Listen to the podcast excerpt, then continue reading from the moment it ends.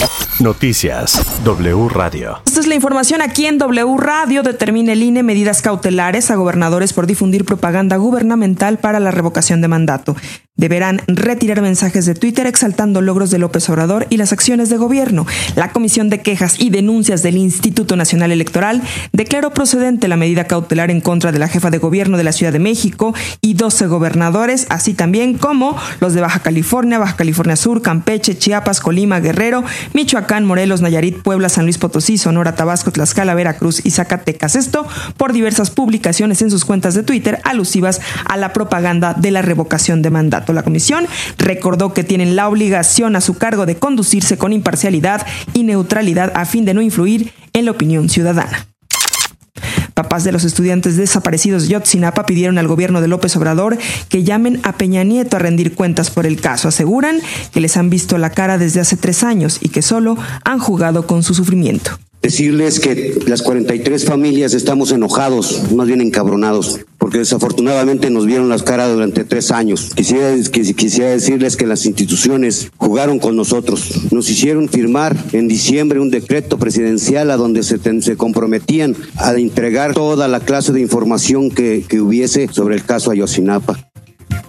Le pidieron al presidente Andrés Manuel López Obrador una reunión, ya que hasta ahora no han confirmado una fecha.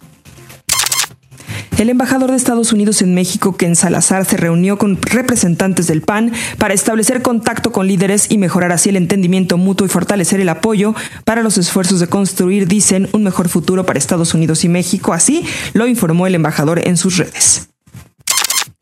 Tras dos meses de haberse dado a conocer la Casa Gris de José Ramón López Beltrán, la senadora Xochitl Galvez presentó hoy una Casa Gris tipo Lego con la que dijo que la Cuarta Transformación arma un gobierno opaco, corrupto e impune. Tras presentar un video en sus redes sociales, ahora el hijo del presidente, José Ramón López Obrador, puso un tuit burlándose del tema, escribiendo que va a comprarle uno a su hijo Salo, refiriéndose precisamente a eso. Usó el hashtag oposición moralmente derrotada Así, el cinismo.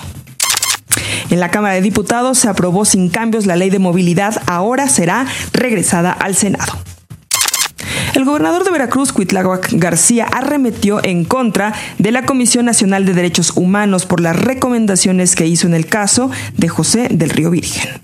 En la mañana con la fiscal, pero además ya conozco del caso desde antes, porque se promovió por el presunto responsable de homicidio, ahora las activan a través de la Comisión Nacional de Derechos Humanos, pero ¿quién es el juez que determina si hubo violaciones a los derechos o no? El juez. El juez no es la Comisión Nacional de Derechos Humanos, con todo respeto.